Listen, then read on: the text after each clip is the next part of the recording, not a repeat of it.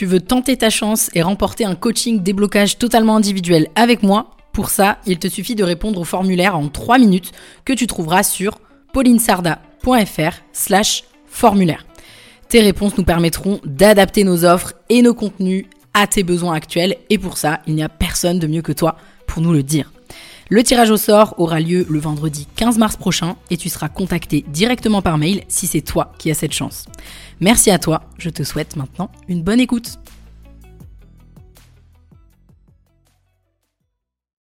Sur la prestation de service, parce qu'en fait, ils ont énormément de demandes et du coup, qui ont une opportunité marché de ouf à prendre, puisque effectivement, quelque part, il y a les prestataires qui se sont échappés de la prestation pour faire euh, pour faire du consulting, pour faire du coaching, pour faire euh, de l'accompagnement. Et du coup, on n'a plus de, de très bons prestataires.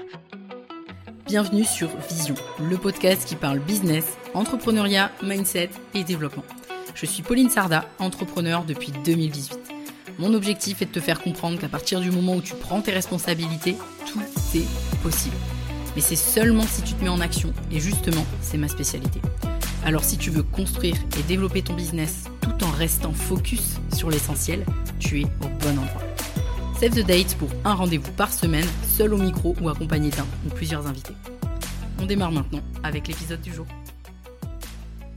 Aujourd'hui, sur le podcast, j'accueille Pierre-Baptiste Poncelin et Valentine Lesmourtel pour avoir un échange autour de nos prédictions un petit peu sur le marché euh, du freelancing, de l'infopreneuriat et de l'accompagnement, mais aussi sur la partie stratégie, marketing, sales, etc. Bref, passionnant sujet.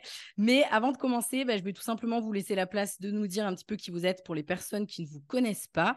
Euh, j'ai envie de dire euh, honneur aux dames. Hein. Valentine, je te laisse démarrer et puis bébé, je te laisserai suivre. Ça marche. Merci Pauline, merci pour euh, l'invitation. Donc euh, moi, Valentine Elsmortel, je suis entrepreneur en ligne. Je suis passionnée par euh, la création de business en ligne. J'en ai moi-même plusieurs et notamment selfmadebusiness.co qui est un média, une plateforme d'éducation pour apprendre à créer des produits digitaux, pour apprendre à créer des business en ligne. Et j'adore regarder ce qui se passe du côté des entrepreneurs américains vu qu'ils ont un bon petit coup d'avance. Donc j'adore cette thématique. Donc un grand merci pour l'invitation. Ouais, ça va être parfait pour, pour le sujet en plus. Et c'est aussi pour ça que, que je t'ai invité. c'est parti. bah, ça me fait aussi très très plaisir de, de faire ça avec vous, surtout que c'est la première fois que je fais un truc à trois sur Zoom. Allez, ça démarre. non, vraiment, merci pour cette invitation. Je pense que ça va être trop trop fun. Qui je suis? Je suis Piratis Poncelin, je suis un ancien copywriter et aujourd'hui, j'accompagne en fait les formateurs en ligne à se différencier, à différencier leur business et leurs offres sur le marché. J'adore le compter, regarder la mer et jouer à Zelda. Ah, alors merci PV parce que ce qui me fait plaisir dans ta présentation, c'est que tu as présenté autre chose que, euh, que juste la partie pro. Et ça, du coup, je trouve ça, je trouve ça génial. Donc, euh, donc merci PB. Euh, donc si aujourd'hui je nous ai réunis autour de ce sujet, déjà c'est pour trois principales raisons. La première, c'est que vous êtes bah, tous les deux des références dans la prestation de services et l'accompagnement en ligne de façon générale. Euh, la deuxième, c'est qu'on est dans le même mastermind et euh, je pense du coup qu'on est entouré aussi de pas mal d'entrepreneurs, au-delà du fait que nous-mêmes, on accompagne les entrepreneurs et que du coup, on, accumule pas mal de, data, on va dire, sur euh, les sujets qu'on va aborder aujourd'hui. Et puis trois, on a des business models assez différents, des parcours et des expériences différentes. Et plutôt que d'exposer pardon, un seul point de vue sur les prédictions du marché, ce qu'on entend pas mal souvent sur les épisodes, là, on va pouvoir aussi échanger sur, sur tout ça. Et euh, étant donné que c'est un épisode un petit peu différent que euh, les tables rondes que je fais habituellement, sur cet épisode, on va essayer en tout cas de balayer les tendances pour 2024 sur quatre grandes catégories, à savoir le freelancing et la prestation de services, euh, les stratégies marketing et sales, le marché de l'infopreneuriat, de l'accompagnement et de la formation, et puis un petit peu les, les tendances globales. Bref, beaucoup de choses. et avant de démarrer sur ces catégories-là, justement, j'avais quand même envie de vous poser une question à tous les deux pour euh, mettre le pied à l'étrier dans tout ça. Est-ce que vous avez remarqué un changement dans les comportements d'achat de vos prospects et clients ces derniers mois? Et si oui, lesquels? Waouh euh, Est-ce que j'ai reçu des changements? Oui, massivement. Nous, surtout que c'était un cas particulier parce qu'à ce moment-là, je vendais encore à des copywriters. Et quand tu l'IA qui débarque, les copywriters, ils disent on n'achète plus et on fait plus du copywriting. Donc ça a changé pour ça. Et évidemment, et je pense que ça, vous pouvez toutes les deux le, confirmer, on se prend quand même un peu. Bah, est-ce qu'on se prend une crise ou pas? Je ne sais pas, mais il y a une crise qui est provoquée, ne serait-ce que par les informations qu'on met dans la tête des gens. Donc, forcément, euh, pendant. Euh, et c'est drôle parce que j'ai lu un livre qui date de 2010-2012, dans lequel il y a une euh, citation très intéressante où le gars il dit Aujourd'hui, euh, ça a changé par rapport à il y a 10 ans où en fait ton produit, il est plus en compétition avec un concurrent, ton produit, il est en compétition avec une machine à laver ou un départ en vacances en fait. Et c'était il y a 10 ans. Donc apparemment, ça n'a pas changé puisque là, on est encore mmh en plein dedans, mais peut-être qu'il y a eu un boom de 2016, 2017, 2018 jusqu'à 2021 où on se mettait mmh. bien. Et là, on est de retour dans cette euh, post-crise où effectivement, euh, les prospects, bah, ils hésitent entre ta formation et une machine à laver. Quoi. Ouais, ben, après, de toute façon, euh, le, l'économie, ça fonctionne pas en circuit fermé et surtout, l'économie, ça finit toujours par euh, revenir, en fait. mais du coup, je trouve qu'il y a quelque chose de positif là-dedans. C'est que aujourd'hui, peut-être que c'est un peu plus difficile. Ça veut pas dire qu'il n'y a pas de solution et surtout, ça veut dire que les beaux jours reviendront. J'ai envie de dire. Et c'est ça qu'il faut retenir. Oh. Et toi, du coup, Valentine? Yeah. Ouais, ouais. Déjà, je pense qu'il faut aussi ne pas dire que, que c'est vraiment la crise et que les gens n'ont pas d'argent parce qu'ils en ont. Il n'y a qu'à voir les gens qui se sont battus pour les places pour Taylor Swift là, pour, euh, quand elle fait sa tournée européenne. Les prix sont hors de prix, les gens les prennent. Euh, moi, j'ai remarqué que euh, mon public prenait beaucoup plus de temps pour acheter, bien réfléchir et bien demander si c'est le bon produit. Qu'il y a vraiment cette mmh. phase où euh, c'est plus on achète comme ça euh, vite, rapidement. Il y a vraiment ce temps de réflexion. Par contre, une fois que les gens ont décidé qu'ils voulaient acheter, ils le veulent maintenant, tout de suite. Donc, on a vraiment, euh, je trouve, c'est pour ça que moi, je suis passée complètement en evergreen. Enfin, mes formations sont disponibles tout le temps parce que je trouve que ça correspond plus à ce besoin euh, de mon audience, en tout cas dans le marché actuel. Mmh, ouais, moi, je suis assez d'accord sur le, le temps de décision qui est plus long.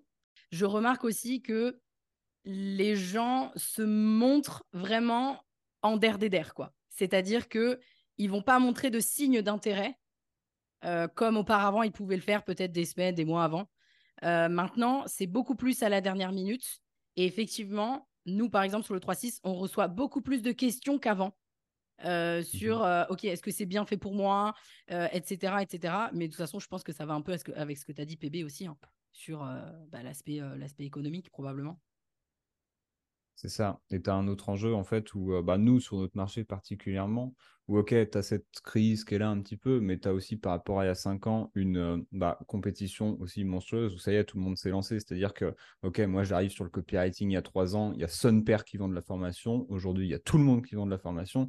Donc, forcément, les personnes sont plus là en mode, OK, est-ce que ça va vraiment être celle-là la bonne? Parce qu'il y en a aussi, il y mmh a compétition avec une machine à laver, mais aussi avec 45 autres mecs et autres meufs. Donc, euh, automatiquement, on se pose plus de questions. Et là, bah, c'est comment toi, sur un marché qui est encore plus sophistiqué qu'avant, c'est-à-dire qu'à un haut niveau de, bah, de, sollicitation marketing, on va dire, tu fais pour euh, réinventer la roue et lui recréer de la nouveauté pour qu'ils se disent Ah, en fait, c'est pas comparable avec une machine à laver ni avec les concurrents. Quoi. Ouais. Et puis, il y a aussi, euh, je pense, l'effet. les gens aujourd'hui sont beaucoup plus, beaucoup plus aguerris sur euh, les démarches marketing, les démarches commerciales, etc. Et euh, bah, ça, de toute façon, je pense qu'on va avoir l'occasion d'en parler sur euh, un petit peu la partie stratégie marketing et sales. Et du coup, bah, ça me permet d'ouvrir d'ouvrir le premier, la première catégorie, si je puis dire, qui est le freelancing, la prestation de service. Moi, je vais commencer par une chose. J'ai remarqué, et en tout cas, c'est l'impression que j'ai, qu'il y a un retour en force du consulting. Il a toujours existé, mais il y a un retour en force du consulting et de l'individuel qui est hyper, hyper attendu. Et je vois Valentine qui, me dit oui, je suis d'accord. Oui, et euh, même en fait maintenant des formats hybrides.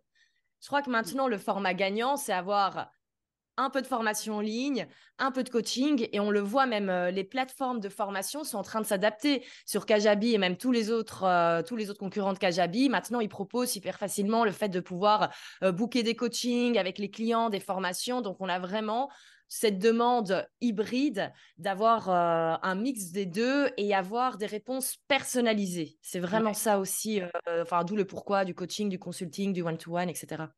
Et même, et même parce que là, on parle du marché du freelancing, parce qu'on va parler aussi après de la partie infopreneuriat, etc. Mais ça va se, ça va s'entrecroiser. Mais même pour les freelances, aujourd'hui, pour améliorer leur process, s'ils veulent rester euh, full indé, parce qu'on parle beaucoup de euh, voilà, vouloir faire croître, etc. Si on veut rester full indé, il n'y a rien de mieux que de, de, poser des process et surtout de, d'utiliser potentiellement effectivement des plateformes qui permettent de donner de la ressource à ses clients et pour autant, on n'est pas euh, dans de, dans de l'infopreneuriat. Donc, je te, je te rejoins complètement là-dessus. C'est clair. Et mmh, ça, vous allez me dire, vous, votre avis là-dessus. Parce qu'il y a cette tendance, et même moi, je suis le premier à vendre une formation en consulting. Je suis là, il faut faire du consulting. Et, et en même temps, je vois cette espèce de tendance de marché où ça fait 2-3 ans que de plus en plus de freelances sont là à dire j'en ai un peu marre de faire du done, euh, du done for you, tu vois, de vraiment faire de la prestation, donc je vais faire du consulting. Et que tu as les clients en face qui sont là, putain, fait quand même chier, parce que moi aussi je cherche un prestataire quand même qui va faire les choses pour moi. C'est quoi votre point de vue euh, par rapport à ça Vous? Vous n'avez pas aussi l'impression de voir cette tendance aussi de on veut faire du consulting et en face, bah il y a de la grosse place qui se libère quoi.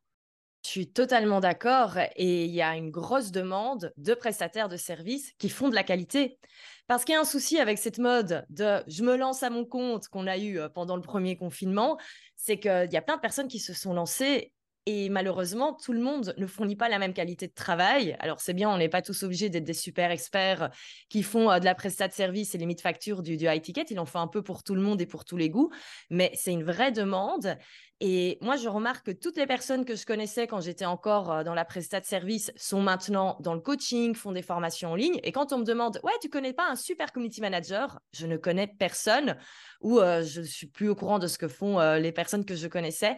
Et il y a une vraie demande. Et moi, je suis convaincue que quelqu'un qui a vraiment de la qualité, qui a une offre bien définie en prestat de service, il peut être booké et euh, limite, euh, on va, enfin, peut-être pas plus important le chiffre d'affaires, mais peut euh, complètement faire un chiffre d'affaires super beau, même bien plus que quelqu'un qui est dans l'infoprenariat, etc. Parce que nous, on sait en plus, étant de l'autre côté, à quel point c'est compliqué de trouver quelqu'un qui fait de la qualité. Bah, en fait, ça vient créer effectivement, trop bonne question PB, parce que ça vient créer une sorte de trou sur le marché. Moi, je le vois, avec, voilà, ça fait quoi? Ça fait deux ans, deux ans et demi que j'ai commencé à m'entourer, avoir une équipe, etc. Et j'ai combien j'ai prestataires J'ai trois prestataires avec qui on travaillait qui sont partis pour faire de la formation en ligne ou pour partir sur de l'accompagnement. Et là où je vois, moi, où nous, on récupère finalement cette partie de prestation, de prestation et de Done for You, c'est sur le 3.6, on a une partie de nos membres qui euh, veulent rester sur la prestation de service parce qu'en fait, ils ont énormément de demandes et du coup, qui ont une opportunité marché de ouf à prendre, puisque effectivement, quelque part, il y a les prestataires qui se sont échappés de la prestation pour faire, euh, pour faire du consulting, pour faire du coaching, pour faire euh, de l'accompagnement. Et du coup, on n'a plus de, de, très bons prestataires. Moi, je sais par exemple qu'en ce moment, on a, on a une autre copywriter qui s'appelle Valentine qui est juste génialissime et euh, j'ai trop peur, et j'espère que tu écouteras, Valentine, cet épisode, j'ai trop peur qu'elle se casse euh, pour faire euh, du, de l'infopreneuriat, parce qu'en fait, elle est excellente dans ce qu'elle fait et que nous, on a envie de la garder. Donc, clairement, il y a un gros sujet là-dessus. Et je pense que s'il y a un truc à retenir de ce qu'on est en train de dire, c'est que si vous aimez ce que vous faites, que vous êtes dans la prestation de service, que vous êtes freelance, que vous êtes bon dans ce que vous faites, et que vous aimez faire de la prestation, parce que ça, c'est important, euh, ne pensez pas que vous ne pouvez pas développer votre business sans rester dans la prestation. Parce qu'il y a ça aussi, c'est l'injonction à la formation en ligne, l'injonction mmh à l'accompagnement, qui fait que il y a aussi beaucoup de freelances qui sont persuadés qu'ils ne peuvent pas se développer euh, s'ils restent full indé. Et d'ailleurs, PB, tu, tu, tu, as soulevé cette question-là. Toi, tu es passé par cette phase-là. Tu as été agence et ensuite tu es repassé là-dessus. Mais la différence, c'est que tu as testé le mode agence et que toi, au final, tu t'es rendu compte que ça te plaisait pas, tu vois. Et je pense que bah, pour le coup, tu peux en parler. C'est ça, c'est que j'aurais pu continuer la prestation de service si j'aimais ça, mais en fait, ça me faisait chier au point. Donc, forcément, quand, quand tu te sens que c'est pas à ta place, que finalement tes clients, ça redevient comme si tu avais un patron quelque part dans ta tête, même si oui, c'est toi qui es en charge de ta boîte, même si oui, tu es indépendant, quand tu as un client qui te paye 8000 balles euh, ou plus pour une prestation, bah, tu peux te mettre quand même la rate au courbouillon et, te, et vivre comme si tu avais quand même quelque part une forme de patron qui te met, qui te met la presse. Ou alors c'est toi qui vas te mettre la presse, euh, la presse tout seul. Maintenant, c'est vrai que beaucoup d'indés font cette erreur, puisque moi, quand je suis quand même passé à l'agence à la formation, je faisais 10, 10 12 000 balles par mois.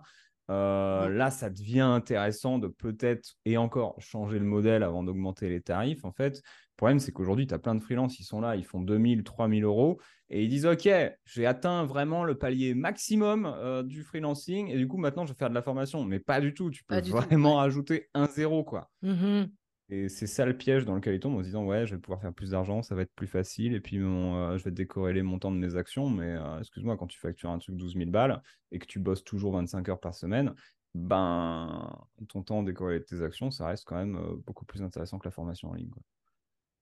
Ouais, totalement d'accord. Si je peux partager, moi, quand j'étais encore prestat de service full-time avant de me mettre sur le business en ligne, je faisais les six chiffres en bossant 20-25 heures par semaine. Ben voilà. et euh, voilà. Et après, c'est parce que j'ai. Mmh. Mais c'est parce que j'aimais pas bosser pour les autres. J'avais toujours l'impression, tu sais, je me sentais pas 100% euh, euh, à mon compte. J'avais vraiment besoin de créer mes propres choses et de vendre les propres choses que j'avais créées. Mais honnêtement, euh, nombre de fois où je me dis, ouais, j'étais pas un peu plus cool quand j'étais freelance, je me relancerais pas dans le community management, quelques clients, les 10 cas par mois qui tombent, et puis on est tranquille. On a juste à poster, entre guillemets, bien sûr, c'est pas que ça, hein. mais euh, il y a quand même une pression qui est moindre, en trouve. Hein. Je trouve, quand on est dans la prestation de service, donc vraiment, on le redit, les personnes qui aiment ça, mais surtout, continuez. On a besoin de vous, et surtout, euh, continuez de kiffer ce que vous faites et autorisez-vous à scaler jusque où vous avez envie de, de scaler. Augmenter juste vos tarifs, quoi. alors après, il n'y a, pas que ça, mais oui, euh, il y, a, aussi l'augmentation du tarif, effectivement, euh, qui, qui, fait partie des, possibilités euh, d'évolution.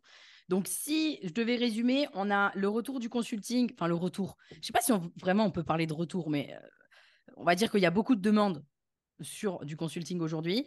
Ensuite, il y a la possibilité d'optimiser ses process en mixant les, les, formats pour pouvoir rester indé. Tu vois, on parlait tout à l'heure de euh, bah, n'hésitez pas, même si vous êtes freelance, de euh, euh, mettre en place des. alors, moi, je ne suis pas sur Notion, mais des espaces Notion qui vont avec toute la ressource pour vos clients. et vous avez tout un tas de ressources qui vont vous éviter de répéter, de perdre du temps, de machin, de.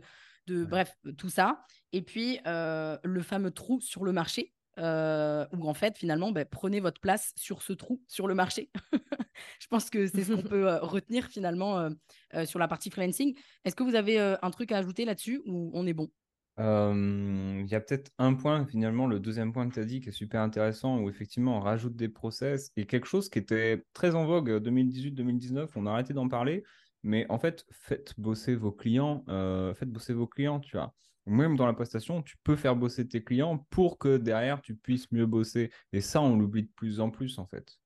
Et tu peux donner un mmh exemple? Euh, Un exemple, bah moi, par exemple, quand je faisais de la presta euh, en copywriting, je faisais passer mes clients par à l'époque, c'était 88 questions. Là, je les ai réduits en 47, mais disons 47 questions. On se prenait, euh, par exemple, du temps sur Zoom pour y répondre.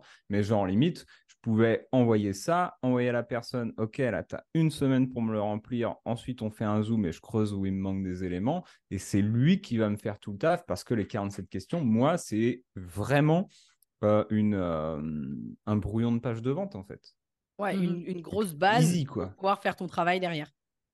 Exactement. Et ça, il y en a qui oublient aussi un peu, ils vont aller chercher à gauche, à droite, mais non, on fait bosser ton client en fait. Grave, je, valide. Valentine, tu as quelque chose à ajouter aussi ou?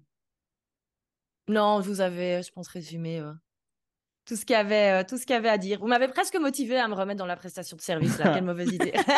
C'est parti. Allez hop, euh, on lance un business en plus. C'est ça. Euh, ok, bon bah maintenant on va pouvoir partir sur, euh, même si on en a un petit peu parlé, parce que forcément il y a des ponts hein, entre le freelancing, l'infopreneuriat, l'accompagnement, etc. Mmh Mais là on va plutôt se, se focuser sur l'accompagnement et l'infopreneuriat.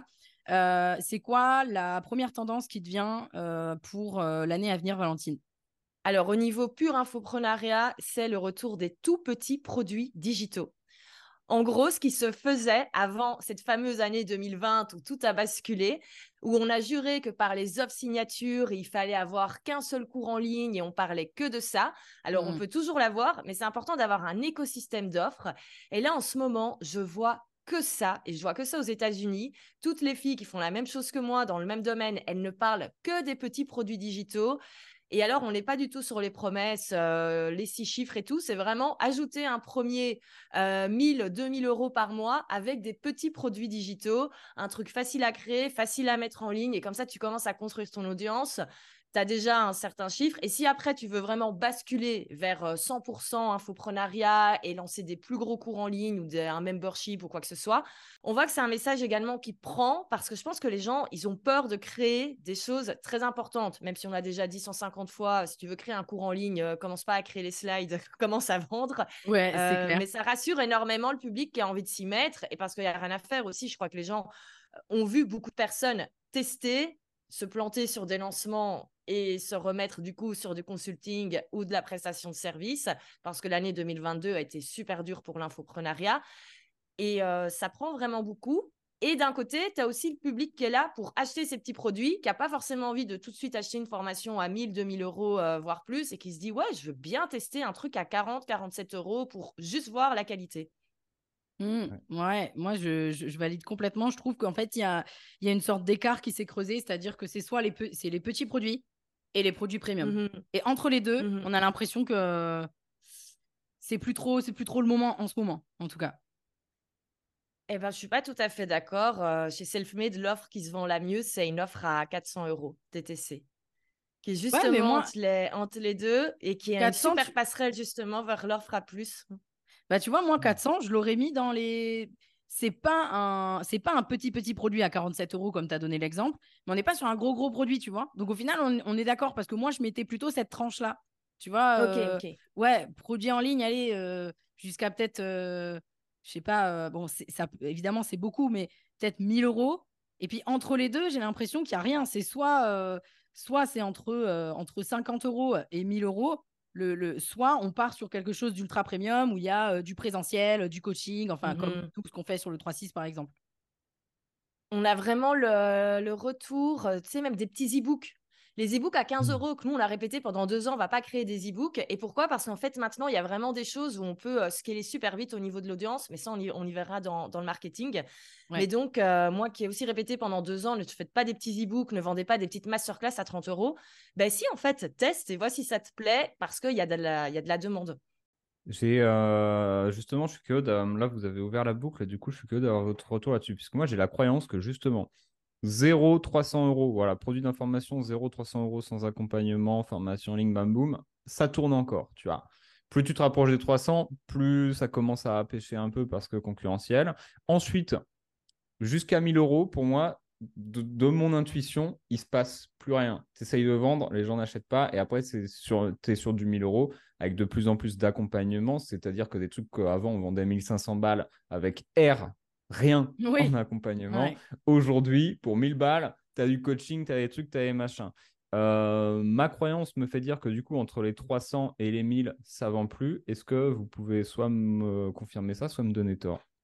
Franchement, moi, je peux te donner tort déjà parce que bah, je vois les chiffres chez moi et je vois les chiffres également chez, euh, bah, chez mes clientes qui appliquent la, la, même chose. Mais je pense pas qu'en fait, il y a des choses qui fonctionnent ou des choses qui fonctionnent pas. Je crois que le plus important, c'est de savoir un petit peu que cherche l'audience et également ton mmh. audience. Tu vois, moi, je m'adresse à des futurs entrepreneurs en ligne. Donc, c'est normal qu'il y ait le côté un petit peu autodidacte où euh, ça leur plaît d'acheter euh, la formation à 1000, 2000 euros où il y a absolument tout. Euh, aussi, moi, j'ajoute énormément de contenu prêt à l'emploi pour aller plus vite. Et donc, c'est vraiment une formule qui correspond énormément à ma cible, qui veut avancer vite, avoir des résultats rapidement et veut bosser un petit peu dans son coin, parce que moi, j'attire des personnes très autonomes comme moi. Euh, quelqu'un qui propose la même chose pourrait très bien ne pas vendre ces offres-là, enfin qui propose la même thématique, mais qui pourrait cartonner avec un programme avec euh, la même formule que euh, qu'il y a dans le 3.6 par exemple. Donc je pense aussi que c'est important de se demander que veut mon audience, quel type de format elle veut, parce qu'il y a encore des gens qui veulent de l'autonome, il y a des gens qui s'en foutent d'avoir de l'accompagnement. Et avant ça, se demander, nous, qu'est-ce qu'on veut faire, que veut l'audience, et ensuite créer en fonction. Parce que ça, l'avantage, c'est que maintenant, on est tellement sur le marché, bah, tu as des personnes comme Pauline qui adorent mettre du coaching, qui adorent mettre du vrai accompagnement, du présentiel. Moi, c'est tout l'inverse de ce que j'aime faire, et heureusement qu'on est là toutes les deux, parce que bah, ça sert tout le monde. Ouais, complètement, parce que ça dépend, ça dépend les attentes.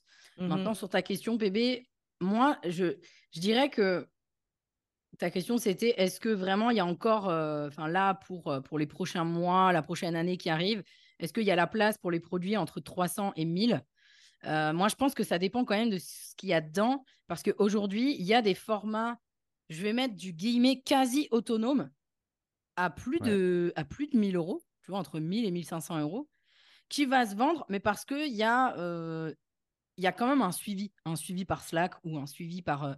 Euh, donc, il y, a quand même du, y a quand même du middle qui fonctionne. Mmh Maintenant, je ne sais pas si c'est vraiment, si la question se pose vraiment sur combien ça coûte, mais plutôt sur la transformation. Aujourd'hui, je trouve que les gens veulent des transformations rapides. Et les transformations rapides, souvent, ça peut se faire effectivement par un petit produit. Euh, un petit produit à moins de 300 euros, ça, ça, ça peut se faire. Maintenant, je trouve que la difficulté, en tout cas, euh, nous, sur euh, des, marchés, parce qu'on est sur des marchés euh, proches, là, tous les trois, on est sur le même marché, en fait, c'est mmh juste qu'on fait des choses différentes. je trouve que ça reste, c'est un, vrai, c'est un vrai challenge parce que quand on est entrepreneur et qu'on accompagne des entrepreneurs, l'entrepreneuriat, c'est pas magique.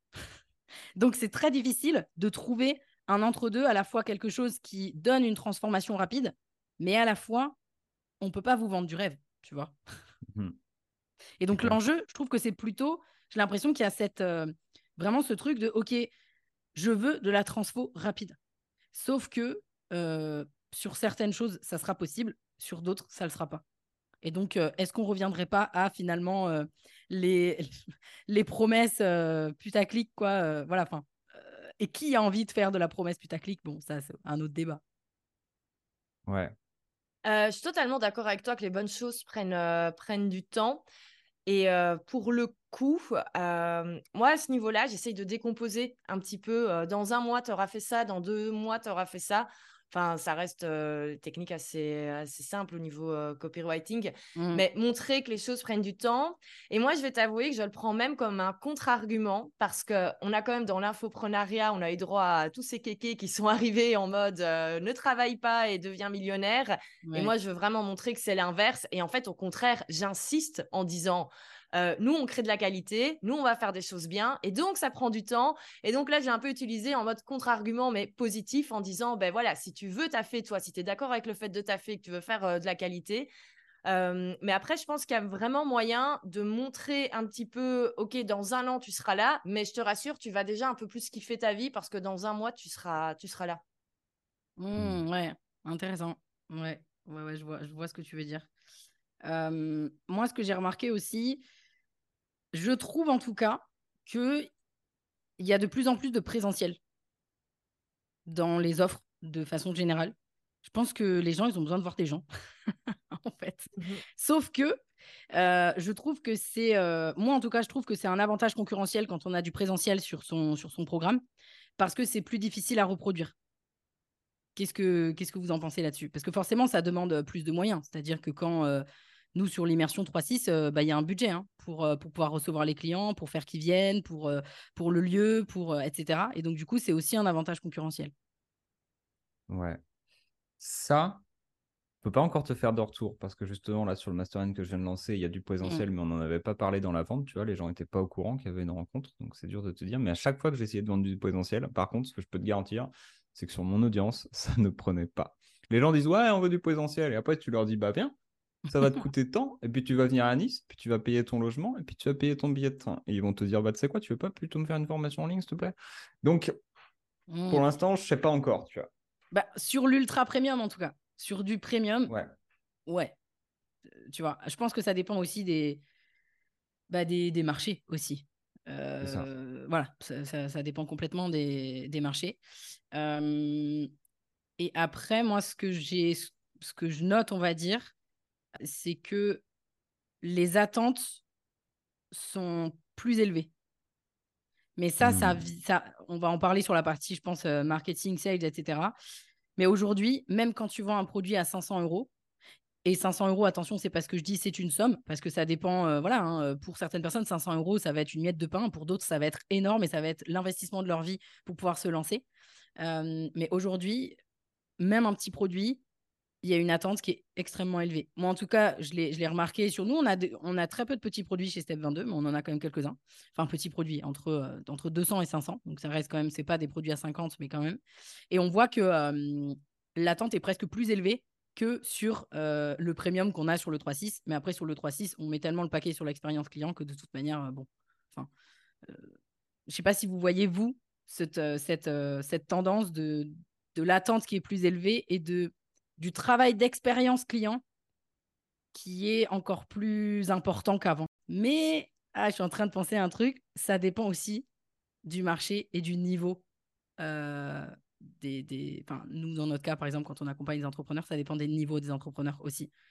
Qu'est-ce que tu en penses, toi, PV euh, Moi, je vais m'énerver, en fait. je vais m'énerver tout de suite. Je vais démarrer au quart de tour. Euh, oui, j'en parlais l'autre fois avec aussi une autre amie entrepreneur qui, qui fait des, des beaux lancements. Et, et, ouais, elle a aussi senti, on le sent tous, un niveau d'exigence côté client qu'augmente. Alors, quand tu vends un produit à 1500 balles, franchement, ok. Après, ouais, ça dépend vraiment du niveau. J'ai fait un post là la semaine dernière par rapport à ça, ou cette semaine, je sais plus, dans lequel je disais débutant, le débutant, qu'est-ce qu'il va regarder? La couleur de tes slides. L'intermédiaire, il va regarder ton contenu. Et l'avancé, il va juste appliquer ce que tu lui racontes, tu vois. Et en fait, euh, c'est ça qui m'énerve. C'est que les gens, ils sont là à payer une formation 100 balles et ils vont venir te casser les couilles euh, à cause de la couleur des slides. Quoi. Moi, ça, pour le coup, personne n'est venu encore me casser les couilles sur la couleur de mes slides. Mais après, je les préviens en amont. Je fais attends, tu vas pas t'attendre à un truc de fou non plus. Maintenant, je comprends. Euh, plus de gens sur le marché, veut, plus de concurrence veut dire bah, plus d'efforts chez tout le monde, plus de customer care et compagnie. Mais au bout d'un moment, euh, quand tu payes EasyJet, tu t'attends pas à avoir le service de Qatar Airways en fait, ou alors de je sais plus quelle autre, euh, l'autre grosse marque euh, de, voyage là. Et, ça, on l'oublie en fait. dans la formation en ligne, on se dit bah non, je veux du, je veux du Qatar Airways sur un billet d'avion à 25 balles, tu vois. Bah non. Putain. bah ouais, mais je, je suis complètement d'accord. Valentine Totalement. Et comme tu dis, il faut, faut, faut annoncer la sauce, en fait, dès le début. Et le dire Clément. Comme ça, les gens sont, sont pas déçus. Et à l'inverse, moi, mon audience, c'est plutôt, ils s'attendent à avoir quelque chose de joli. Bah, du coup, je fais en sorte d'avoir quelque chose de, de joli. Mais par contre, effectivement, ben, ouais, on n'a pas de journée en présentiel. Parce qu'en fait, moi, j'ai pas envie. tu bah vois, mais par contre, je fais en sorte d'avoir une super belle expérience à l'intérieur de l'espace de formation, avoir énormément de bonus, de contenu prêt à l'emploi, parce que pour moi, c'est là que du coup la valeur ajoutée se retrouve et euh, pas dans euh, du one-to-one avec moi, parce que c'est n'est pas ce que j'ai envie de faire. Et encore une fois, on y revient à... Je pense que si on crée le bon produit qui est aligné avec nous et qui est aligné avec les besoins de notre clientèle idéale et de ce qu'elle a besoin en bah ce moment, en fait, ça continue de se vendre. Ouais, bah, on mmh revient euh, à la base. Hein. Mmh la, base, euh, la base du marketing, la base d'avoir un business. Si euh, votre offre, elle répond à personne, bah, ça ne marchera pas, ça c'est clair. Et nous, par exemple, sur Dynamite 45, donc notre challenge de 45 jours pour construire son offre et trouver des clients, on met dès le départ, et c'est dans l'onboarding d'ailleurs, où on explique, ne t'attends pas à avoir 50 000 templates à t'approprier, tu en auras quelques-uns mais tu auras les essentiels. Et nous, ce qu'on veut, c'est qu'à la fin des 45 jours, tu aies des clients. Donc, que ça soit beau ou pas beau, c'est pas ça qui va changer, euh, qui va changer ton, résultat. Et nous, du coup, on annonce direct. Mais pourquoi on l'a annoncé direct? Ça, on l'a ajouté en second temps parce que sur la première, le premier lancement qu'on a fait, on a eu, bon, on a eu que deux retours hein, euh, comme ça pour nous dire que, euh, c'était quoi les retours? C'était le fait que il y avait ça, manquait de, de templates mais avec des couleurs ou couleurs de step 22 et tout. En fait non. Nous on est venu leur dire en fait vous n'êtes pas venus pour chercher du joli. Vous êtes venus pour la loi de Pareto en fait. Vous êtes venus sur Dynamite 45 pour être focus sur un objectif et pour ressortir avec des clients le fait que, alors évidemment, attention, hein, je préfère quand même préciser, on écoute hein, les demandes, on écoute nos clients, il n'y a pas de souci, mais effectivement, c'est aussi une histoire de transparence de toute manière. Expliquer, euh, expliquer les choses, quoi, tout simplement. C'est ça. Après, il y a aussi un vrai enjeu. Euh, là, c'est plus pour les personnes qui nous écoutent, qui, euh, qui vendent aussi de accompagnement en formation. Mais si on écoutait nos clients, on leur vendrait un accompagnement de, de 10 ans avec des journées présentielles tous les mois pour 100 balles, tu vois. Mmh bah oui, exactement. N'écoutez pas nécessairement vos clients, quoi. Il y a des choses à prendre et à laisser, et c'est normal. Voilà, complètement. Ok, donc si, euh, et vous allez compléter euh, la petite liste là que j'ai faite. Donc concrètement, ce qu'on retient là sur la partie infopreneuriat, c'est euh, le retour des petits produits digitaux. Maintenant, j'ai envie quand Mhm. même de faire une, une petite parenthèse là sur les petits produits digitaux.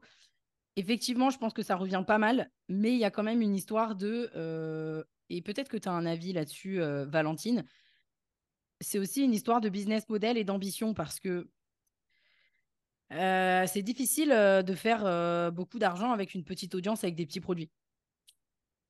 Donc, il y a les deux parties à, à jouer, c'est-à-dire qu'il y a, OK, euh, il y a une attente sur les petits produits.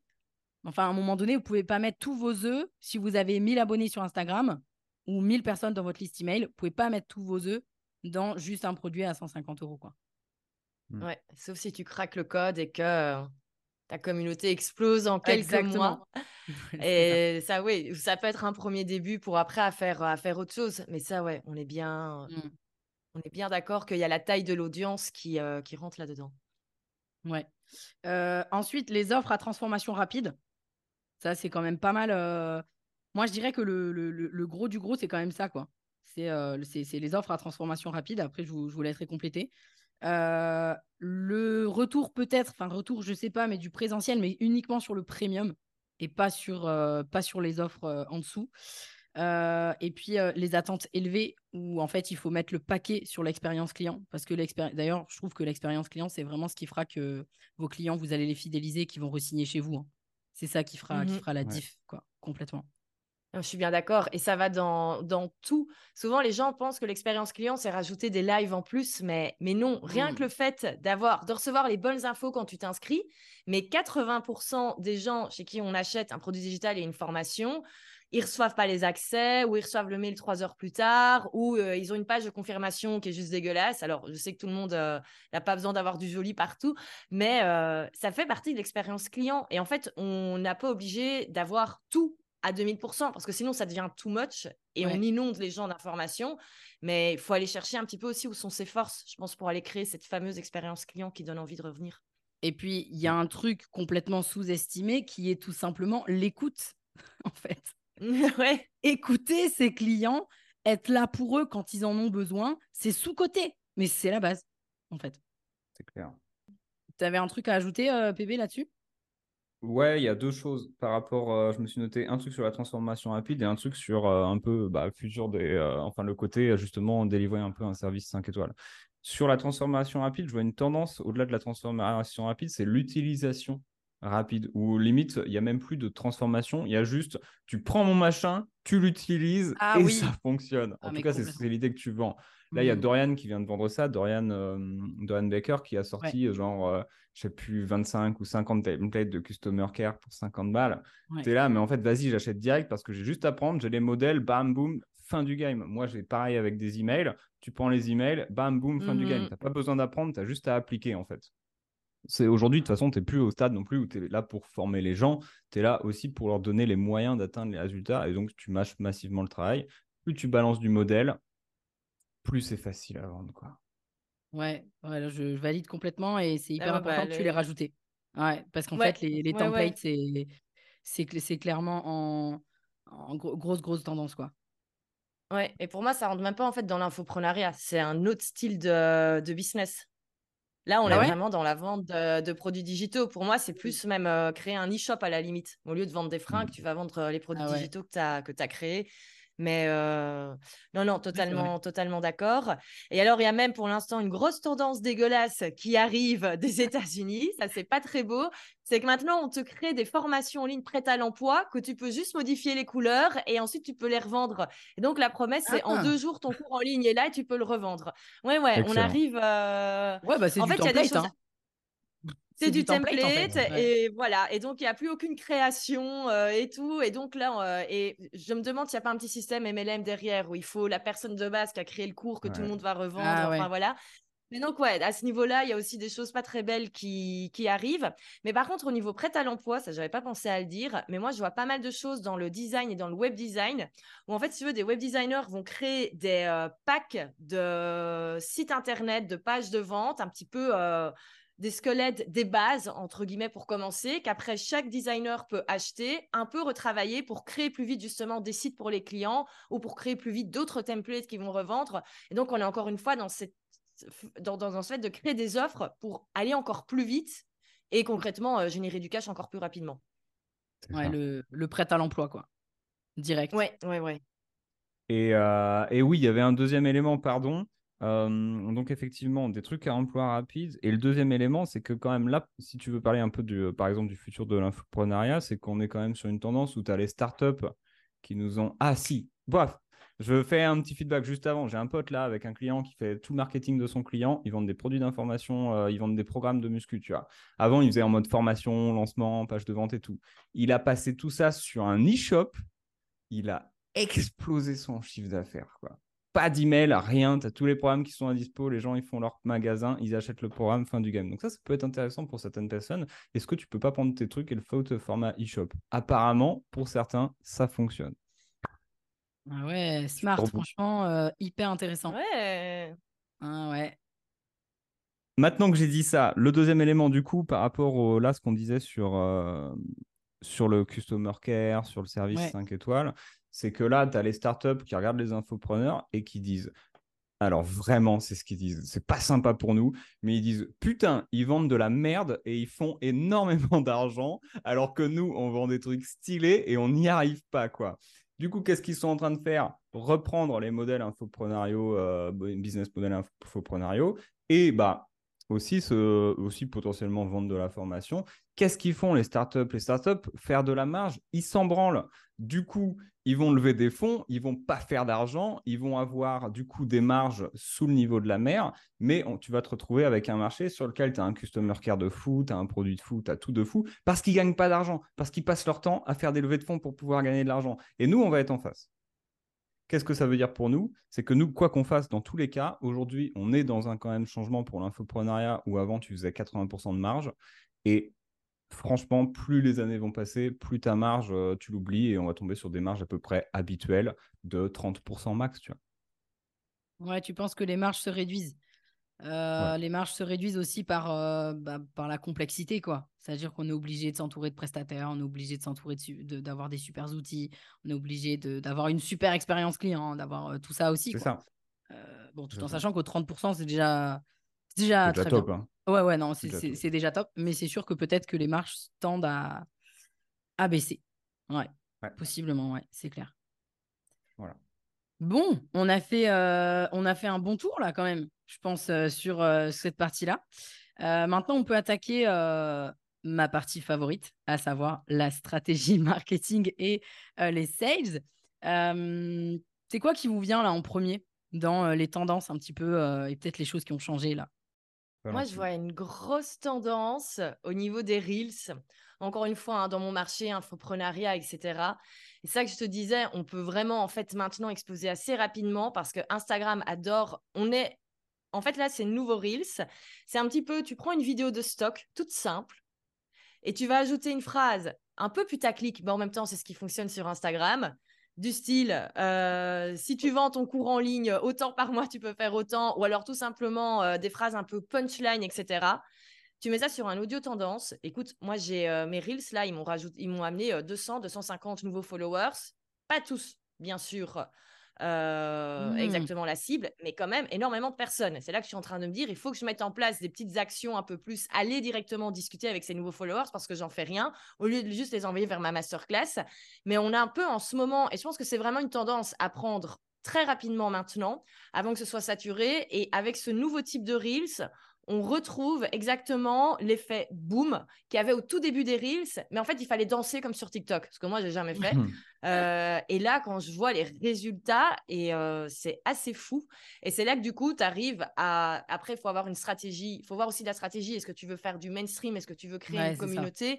Et là, on en parlera parce que je pense que tous les changements qu'il y a au niveau positionnement, il y a pas mal de choses à dire. Mais si on a envie d'aller un petit peu plus sur du, euh, sur du mass et avoir cet aspect communauté, on crée une grande communauté sur notre compte Instagram, il y a complètement moyen de le faire. Et il y a constamment, en fait, des nouvelles tendances qui arrivent. Là, je te donne l'exemple du moment. Mais en fait, on peut, si on a envie vraiment de s'y mettre, on peut très vite créer des très belles communautés en ligne.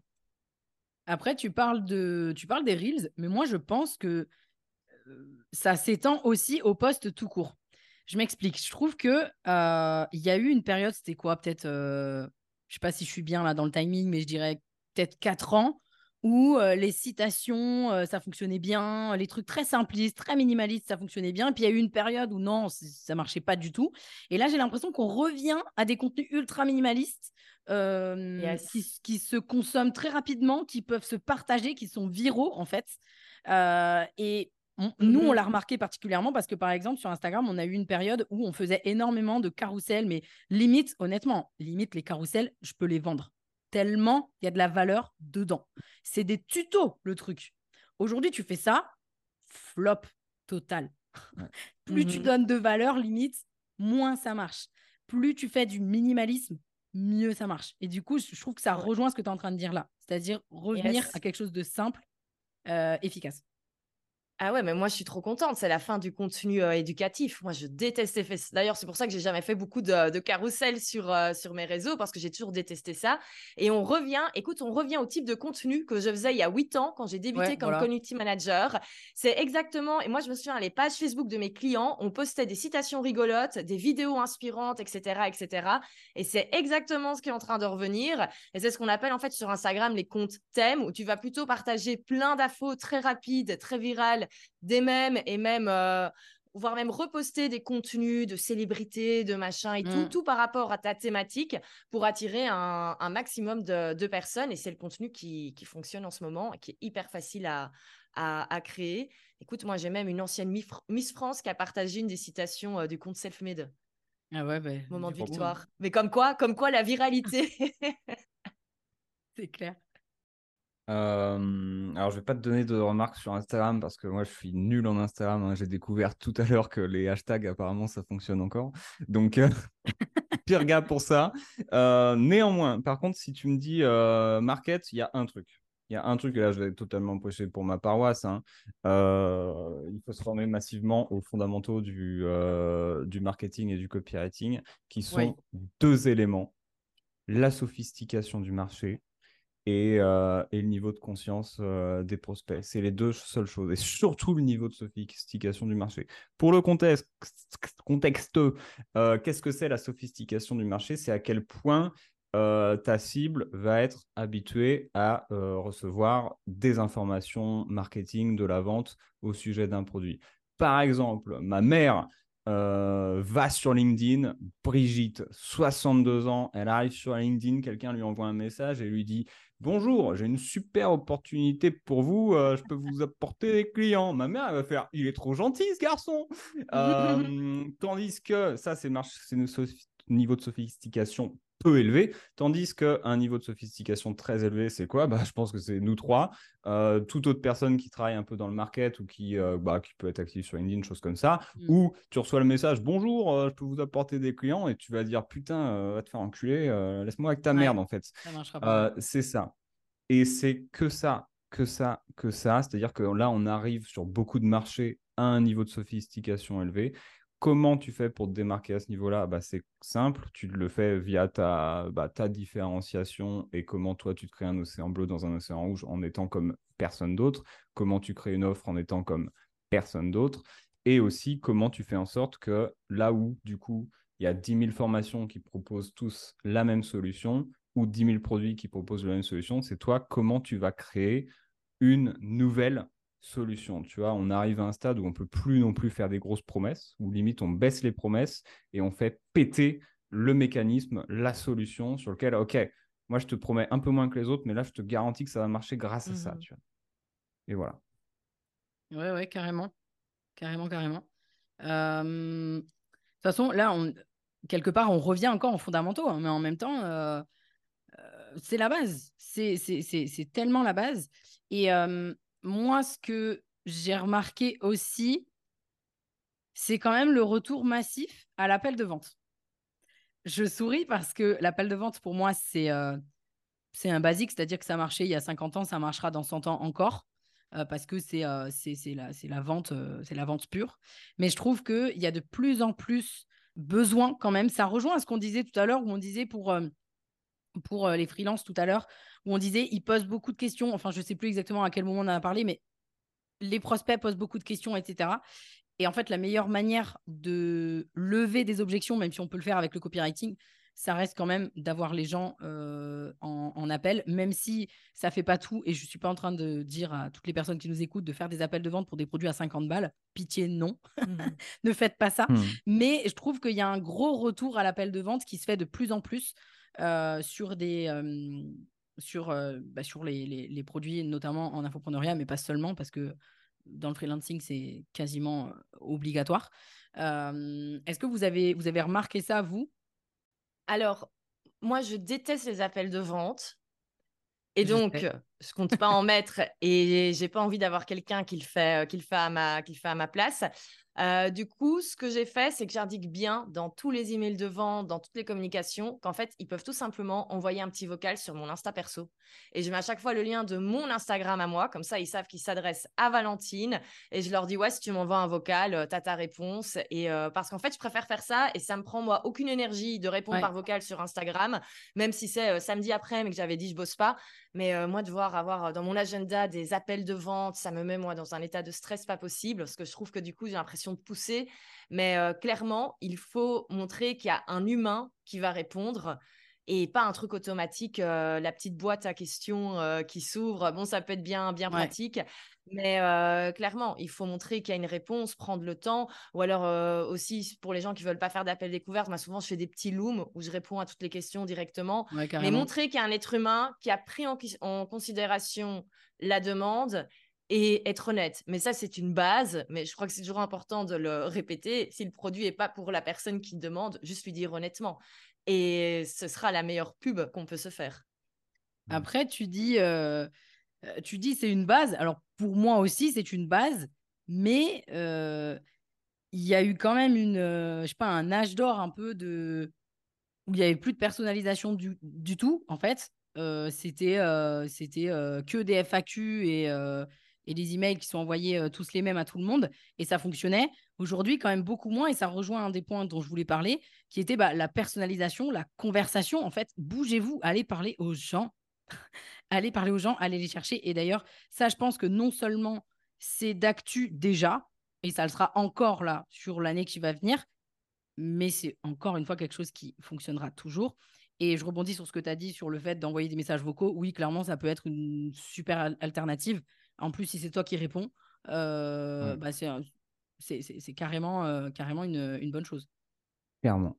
Et là, tu as mis le doigt sur un truc, mais vraiment, euh, tu as dit, oui, les appels de vente pour traiter les objections, c'est bien, mais certes, tu peux aussi le faire avec du copywriting, tu vois. Problème, c'est que comment tu vas traiter les objections sur une page de vente si tu n'as jamais personne qui te les a dit? Auparavant. Merci. Tu es mmh, bah obligé de faire ces putains d'appels de vente. J'en ai fait une newsletter la semaine dernière sur ce sujet où, et j'ai été le premier à faire cette heure-là pendant un an. Moi, je, franchement, appel de vente, j'étais là, non. Et du coup, pendant un an, je ramais à faire des offres quand même qui, euh, qui se vendaient bien. J'ai dit, bon, vas-y, c'est bon, je vais faire des appels de vente.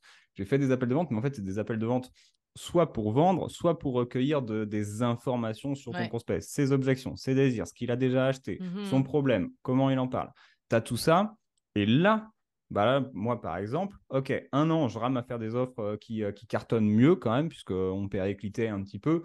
Paf, je fais ça, je fais une offre dans la foulée, meilleur lancement ever. Ça a été quoi la différence? J'ai parlé avec mmh, mes mmh, mmh. prospects. Bah euh, et c'est ça qui crée ton copywriting aussi derrière. Si tu peux pas vendre une offre au téléphone, tu peux pas la vendre sur une page de vente. Point barre. Ouais, ben oui. Basico, basique, mais tellement important tellement, tellement important. moi, il y a un truc aussi que j'ai un petit peu noté, c'est, je le trouve en tout cas, une inefficacité grandissante de la publicité, des ads. Je trouve que, alors, je vais parler plutôt pour le B2B, donc a priori plutôt pour les personnes qui nous écoutent, qui sont en B2B. dans le B2C, ça fonctionne encore quand même bien. le coût des leads n'est pas élevé le niveau justement de sophistication est pas élevé non plus, donc ça fonctionne. Mais je trouve qu'en B2B, ça fonctionne de moins en moins et surtout les tunnels de vente qui suivent derrière sont moins efficaces demande plus d'optimisation. Et surtout, moi, je pense que c'est, ça a toujours été le cas, mais pour moi, c'est l'avenir du, du, nurturing, à savoir pour les personnes qui nous écoutent, la différence, c'est qu'au lieu de convertir vos clients, bah, tout de suite, je grossis le truc, vous allez les convertir avec plus de mois, plus de travail, plus de travail au corps. Et en fait, bon, le, truc, c'est que ça va faire le ménage, hein, parce qu'il y en a beaucoup qui ont la flemme euh, d'attendre, mais euh, le business, c'est ça. Et je ne sais pas si vous, vous avez remarqué ça. Je fais le lien entre l'ADS et les tunnels de vente. Ça va. Voilà, donc là, on ne parle pas vraiment de, de tendance parce que je n'ai pas la réponse au moment où on enregistre, mais je trouve qu'il y a un changement par rapport à ça. Moi, je suis assez d'accord avec toi. Alors, moi, personnellement, je fais pas d'ads, mais c'est un retour que j'ai énormément. Ou alors, les ads, oui, amènent des personnes, mais des personnes pas qualifiées, ce qui n'est pas intéressant parce que nous, avoir, que ce soit dans de l'accompagnement ou dans une formation en ligne, des personnes pas qualifiées, même si elles achètent, super, on a vendu notre truc, mais après, elles ne mettent pas en place, on n'a pas de témoignage pour commencer à montrer, et puis c'est juste pas cool. Donc, euh, effectivement, ça, et surtout que ça attire pas les bonnes personnes parce que c'est trop rapide. Tandis qu'un bon contenu, et euh, moi, c'est ça que j'aime avec la création de contenu, c'est que les gens peuvent vraiment aller tout écouter et se faire une idée aussi, parce que je pense qu'il faut matcher aussi avec la personne chez qui on va suivre l'accompagnement, chez qui on va acheter la formation. Et euh, c'est pour ça que moi, je crois vraiment plutôt au taux de conversion long grâce au contenu organique, mais qui arrivera à un moment donné et qui de toute façon va être de plus en plus grand vu que l'audience va grandir, plutôt qu'effectivement aller taper de la pub euh, vite fait, bien fait, euh, sauf sur des tout petits produits digitaux. Ça, ouais, j'y crois encore. Je pense qu'il y a moyen de d'encore avoir des résultats, mais dès qu'on est sur des offres un peu plus signature avec une vraie transformation, non, non, l'organique, pour moi, encore de très beaux jours. Ouais, complètement. L'organique plie le game. L'organique pliera toujours mhm. le game. Organique, organique, organique. Par contre, sur la pub, euh, moi, j'ai plus, euh, j'ai plus un point de vue nuancé par rapport à ça, où je connais pas mal de gens qui, justement, sur du Facebook Ads et compagnie, ils font que ça. Ils cassent le game, tu vois. T'en as, ils sont là, ils font 2 millions à l'année. Il y a 1 million en pub, il y a 1 million, du coup, en... Euh, bah, pas en bénéf, mais en tout cas, il y a aussi 1 million encaissé derrière. C'est du B2B aussi ou c'est du... T'as les deux? L'exemple sur les deux? B2B2C, tu vois. Ouais, parce que j'ai remarqué quand même que ça fonctionnait extrêmement bien sur le B2C encore et B2B2C, mais full B2B, hmm, c'est pas la même, c'est pas la même, je trouve. Ouais, ça c'est sûr. Après, moi je suis d'avis que c'est sûr, ça se teste toujours. C'est bien pour faire fonctionner mieux quelque chose qui fonctionne déjà. Maintenant, dans tous les cas, si ton business repose uniquement là-dessus, tu es quand même sérieusement. Après, on peut dire pareil pour l'organique, mais encore plus, tu es quand même sérieusement euh, dépendant, et ton business est dépendant des régies publicitaires. Et ça, c'est un mmh problème. Ouais, bah c'est. Alors effectivement, tu parles de l'organique, ça peut aussi fonctionner sur l'organique, mais à une certaine mesure. C'est-à-dire que oui, l'organique, si votre business est full organique, bah ça manque de comment dire ça manque de, sécurité commerciale on va dire. Euh, c'est-à-dire que vous savez jamais à quelle sauce vous allez être mangé euh, au niveau de la visibilité de vos contenus. Donc c'est pour ça que c'est toujours important d'avoir un suivi commercial d'avoir une stratégie commerciale à côté euh, qui fait que et moi c'est une question que j'aime bien poser. Évidemment la majorité des gens qui nous écoutent sont en ligne. Donc mais je vais quand même poser la question posez-vous la question si demain vous avez plus vos réseaux sociaux comment vous faites pour aller chercher vos clients. Et euh, les réponses euh, que vous allez avoir vont vous permettre de mettre en place des éléments importants de commerciaux, en fait, purement commerciaux. Euh, donc là, ça rejoint un peu l'organique où on parlait, parlait de ça. je me suis éloignée du sujet, mais c'était important que, que, je, que je donne le, le truc. Mais effectivement, même moi, dans, dans, le mastermind, là, l'année dernière, on a vu énormément de boîtes qui comptaient, qui comptaient pardon, qui fonctionnaient que sur l'ADS et qui se sont cassés la figure. Donc c'est important de enfin ça de toute manière, je pense que c'est c'est valable maintenant, c'est valable hier, c'est valable demain. C'est c'est construisez-vous une table avec quatre pieds et pas juste avec une, parce que sinon ça peut vite ça peut vite piquer. Et là, on, on, sort carrément des voilà des tendances stratégie marketing et sales ok, on a fait le tour de, pas mal de choses. Je vais vous laisser bien sûr la possibilité de, de venir ajouter là un petit peu au, résumé toutes les choses dont on a parlé. Donc j'ai noté le retour des citations et du minimalisme dans le contenu. J'ai dit des citations, mais en tout cas contenu minimaliste et peut-être que le contenu vraiment, comme je disais tout à l'heure, voilà, le contenu d'inspiration, exactement. Bon, le storytelling, hein, c'est vrai qu'on n'en a pas parlé, mais bon, le storytelling, je sais, tout le monde en peut plus, mais bon, ça fonctionne partout hein, et ça fonctionne tout le temps. Deuxième chose, bon, évidemment, c'est la base, mais écouter son marché et s'adapter au niveau notamment de la sophistication des prospects, comme tu l'as dit, PB. La personnalisation et la conversation, je mettrais aussi les appels de vente là, dans ce, dans ce point-là. et puis ensuite, la montée de l'organique et du nurturing, au détriment peut-être, en tout cas en B2B, de, de l'ADS. Est-ce que vous avez d'autres choses à ajouter au niveau des, des tendances marketing et sales? Un truc sur le B2B que tu as dit. moi, je vois, j'ai accompagné pas mal de copywriters qui ils, bossaient pour des boîtes B2B, tu vois, qui allaient vendre en B2B, mais c'était genre, c'est des contrats à 50 000 balles, tu vois. C'est, tu vends soit du matériel pour des hôpitaux, des trucs comme ça. C'était beau contrat quand même, c'est beaucoup d'argent. et ils sont là en mode, bah, tu sais quoi, on va faire des emails de prospection qu'on va envoyer en masse, et puis je vais faire une, une belle landing page, et puis ça va être trop bien. Et moi, je lui dis, mais sinon, tu as juste pensé à prendre ton téléphone et les appeler parce que putain, pour ce genre de contrat, euh, tu y vas, tu vois, tu vas vraiment, c'est limite, tu te pointes sur place, tu prends ton téléphone ou alors tu utilises un moyen vieux comme le monde que tout le monde n'utilise plus, la poste, bref, tous ces trucs que personne n'utilise. Et je me dis, mais en fait, combien d'hôpitaux en France Combien il faut que tu en closes Ah bah, faut que j'en close trois pour vendre mes trucs. Et bah, tu sais quoi? Appel. Alors oui, il y a peut-être des enjeux de réussir à choper la bonne personne au téléphone, mais peut-être bah, joue des enjeux de réseau, joue des enjeux par là, plus que de faire la même chose que tout le monde fait sur une boîte mail, que c'est quelqu'un qui va le recevoir et qui, ça se trouve, euh, gère R par rapport à ça. Juste prends ton téléphone, dis-leur, ah, vous avez besoin de ça, ouais, ok. Mais non, mais. Dis-nous quoi. Non, mais grave vraiment la, la, base des bases. Et d'ailleurs, ça me fait penser, et pourtant, c'était même pas cette année, puisque ça date d'il y a deux ans et demi et c'était déjà valable.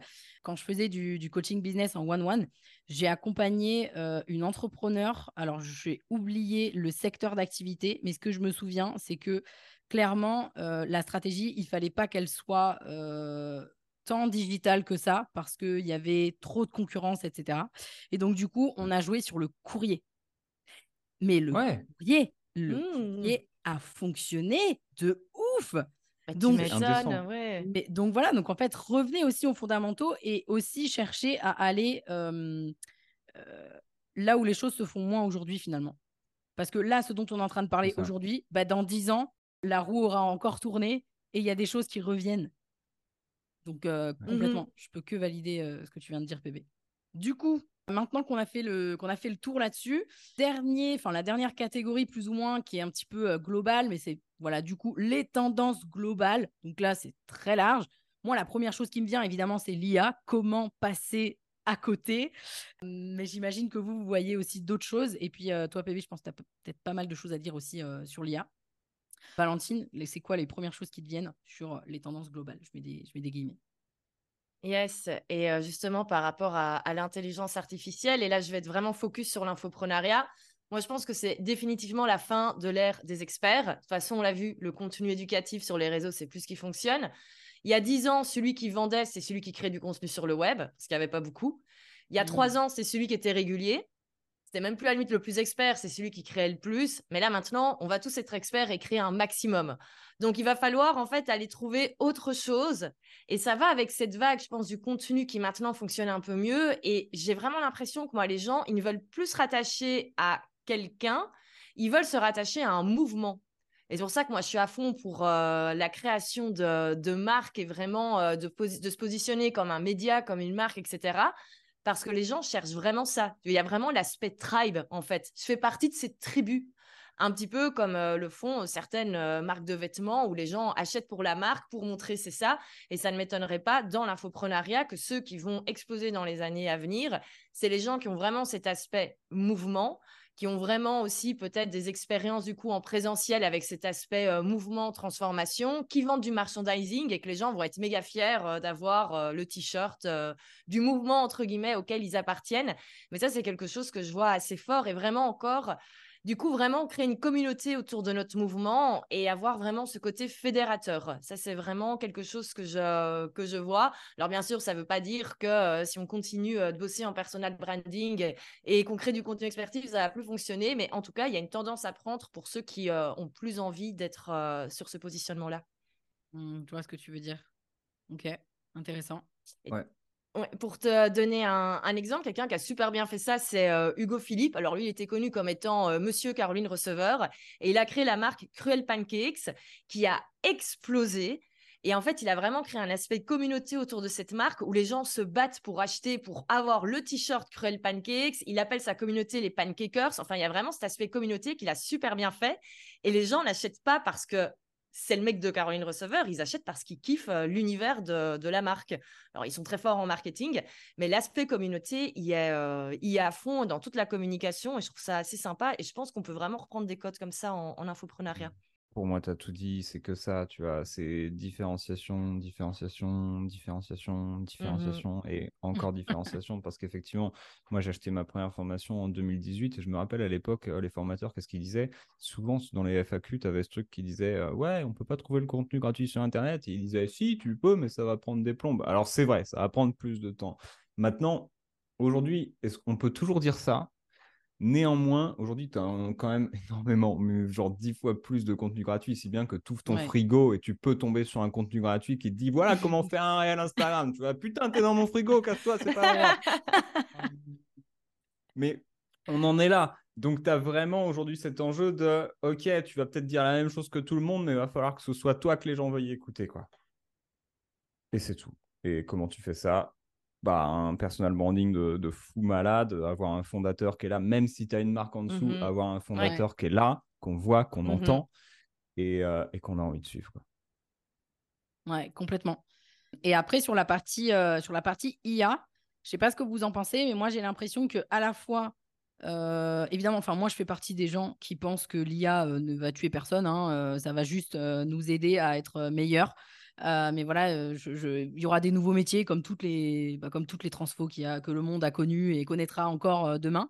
Mais je pense que à la fois, il y a la montée de l'IA qui nous, qui, qui, je vais mettre des grosses guillemets, déshumanise, mais à la fois, c'est justement l'humain, l'écoute, le présentiel, etc., etc., qui va aussi permettre de contrebalancer les machines, entre guillemets, je vais mettre des, voilà, je vais mettre des grosses guillemets. Qu'est-ce que, vous pensez de ça? Ouais, mais je suis, je suis d'accord. Et on revient sur ce qu'on, ce qu'on disait à l'instant, hein. avoir un univers fort, avoir une marque forte, un fondateur fort, parce que les gens vont vouloir se rattacher à des personnes qui, qui connaissent.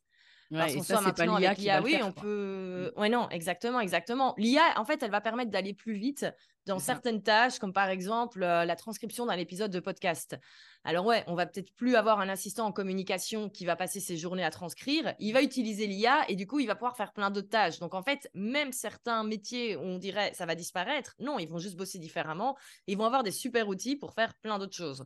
Donc c'est très bien. Et je trouve en plus que moi, cette, euh, cette IA, elle va vachement aider les solopreneurs il faut pas oublier qu'il y a énormément de personnes qui ont envie de rester solo, qui n'ont pas envie euh, justement de pouvoir euh, construire cette équipe, machin et tout. Et ça va permettre d'aider énormément et qui puissent aussi un peu prendre leur revanche sur les gens qui euh, adorent avoir une grosse équipe et qui avaient 4-5 personnes qui les aidaient sur les réseaux et du coup, ils ont pris une place importante.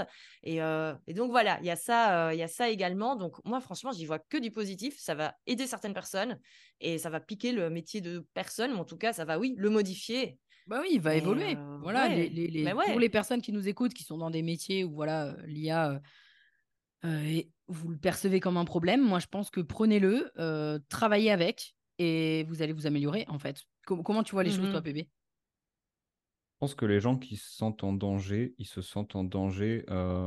et pour le coup, moi je suis d'avis que ça va tuer euh, des métiers, tu vois. Ça va tuer des gens. Oui, mais est-ce que tu penses sur le truc de ça va tuer, j'entends, mais ces métiers-là, du coup, ils vont évoluer. Tu vois, ces gens-là, ces gens qui font ces métiers-là, ils vont évoluer et du coup, ça va créer de nouveaux métiers, tu vois. Ou peut-être euh, Oui et non. En gros, ouais, ça va créer, ça va créer des nouveaux métiers. Tu vois, il va y mmh. avoir des assistants IA qui vont prendre le taf de énormément de gens. Mais ça va tuer, euh, en fait, ça va pas forcément tuer les métiers, ça va tuer les gens médiocres à ces métiers, en fait. Et Mmh moi, je me régale parce que je supporte pas la médiocrité. Et du coup, bah, il y a plein de gens qui vont dégager. Ça va aussi baisser beaucoup les prix par le bas. Donc, je pense qu'il peut y avoir une tendance de très cher ou très très peu cher, tu vois. Mais Mhm. entre les deux, ça va être plus dur de se situer. Non, ça va vraiment buter la médiocrité. Euh, Il y a ceux qui vont être là, réfractaires à l'IA, à faire leurs espèces de mormons. Euh, ils font ce qu'ils veulent, mais euh, excuse-moi, mais aujourd'hui, bah, techniquement, alors je sais pas si c'est les mormons, les amish ou quoi, mais voilà, quand tu continues de vivre au 18e siècle, ne t'étonne pas de mourir de la dysenterie. Bah, c'est pareil dans le business, en fait. Si tu veux continuer de faire du business en mode euh, 20e, enfin, ouais, début 21e siècle, et pas utiliser l'IA parce que tu es réfractaire au robot, bah, très bien, et reste dans le passé, mais euh, au bout d'un moment, Bah, de on va t'oublier manière- et tu seras tout seul dans ta commu, tu vois. Ouais. Et Mhm. puis de toute manière, le, le- l'invention, elle est là en fait. Donc maintenant, maintenant, il faut faire avec. On peut plus revenir en arrière. Donc dans tous les cas, va juste falloir euh, bah, faire avec. Et moi, je pense ça. dans tous les cas qu'effectivement, euh, c'est plutôt, euh, plutôt ultra positif. Moi, je le vois par exemple, Oui. euh, je l'utilise vachement pour, pour élaguer mes, mes plans de podcast. Alors, l'IA ne crée pas le podcast pour moi, hein, mais par contre, il me fait gagner un temps de ouf. Et donc, qu'est-ce qu'il y a de mal là-dedans? Bah rien, ça vient juste nous faire gagner du temps. Dans l'exemple là que je Mhm. donne. On peut peut-être finir sur euh, vous, comment vous l'utilisez. Bah, moi, je l'utilise dans bien d'autres euh, choses, hein, mais euh, pour euh, donner un petit peu des, des choses à voir aux personnes qui nous écoutent. Tu l'utilises, toi, Valentine, Ouais. quand même? Ouais. Alors, pas encore énormément. Je brainstorm beaucoup avec ChatGPT. C'est vraiment, on Mm. discute beaucoup ensemble. donc, euh, donc voilà, c'est pour aller creuser un petit peu les problèmes client idéal et, tout. hyper euh, intéressant pour ça. réfléchir au niveau des taglines marketing. Qu'est-ce que tu en penses de ça Enfin, voilà. Euh, sinon, moi, c'est pour l'instant, c'est au niveau des, des podcasts. Là, j'ai trouvé un outil euh, génial, s'appelle euh, PodSqueeze. Et en fait, tu mets ton épisode de podcast, ça te le retranscrit, ça t'écrit même la newsletter euh, pour annoncer à ton audience qu'un nouveau podcast est sorti. Et donc, ça, c'est absolument génial parce que moi, je me souviens, il y a un an et demi, j'avais une stagiaire qui faisait ça et qui faisait ça de ses Mhm. journées. Donc, c'est pas très fun. Alors, oui, il y a des choses où il faut bien sûr repasser dessus. Il faut quand même toujours le mettre dans son WordPress, etc. Mais ça permet, je trouve, euh, quand même tous ces outils d'aller beaucoup plus rapidement. Par contre, moi, j'ai pas du tout encore testé tous les outils que, que PB comment, euh, connaît beaucoup mieux. Et, euh, mais moi, ça- en tout cas, dans un premier temps, c'est vraiment le focus, c'est pour accélérer la création de contenu et faciliter la création de contenu. C'est comme ça que je le vois parce que mon métier, au final, moi, c'est de créer du contenu, Ouais. tout simplement. Ouais. Et, euh, et donc voilà. Et après, il y aura certainement euh, d'autres choses euh, à faire par après.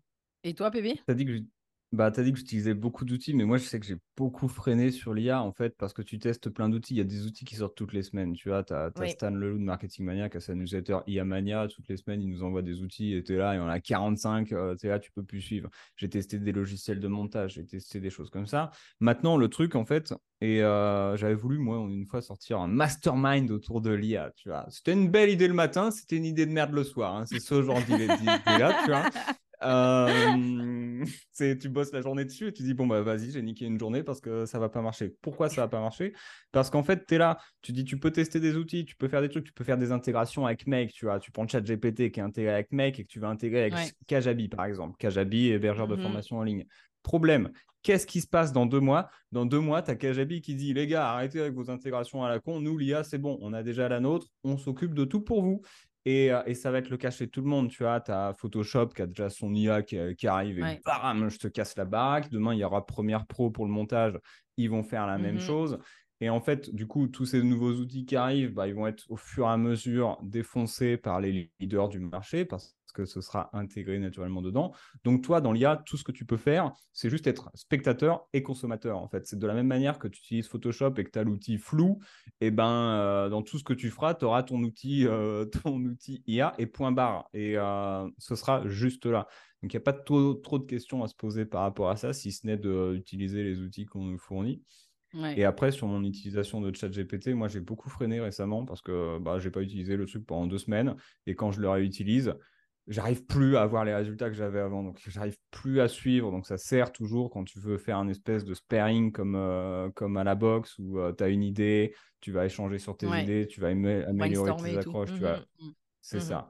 Tu es fatigué, tu cherches une meilleure accroche, tu es là, bon, bah, ça passe par lui automatiquement. Tu as ton accroche, elle est à chier, tiens, fais-moi une meilleure accroche, propose-moi 10. Paf, celle-là, elle est excellente. Fin du game, en fait. Et euh, c'est à peu près ça la seule utilisation que je vois. Mais demain, Google Doc te propose peut-être la même chose intégrée, tu vois. Ouais, complètement. Ouais. Mmh Ok, bon. euh, épisode euh, passionnant pour ma part à enregistrer avec vous. Et euh, j'imagine qu'il le sera aussi pour les personnes qui nous écoutent. Trop contente euh, de l'avoir fait avec vous. Je vous remercie infiniment pour euh, votre temps.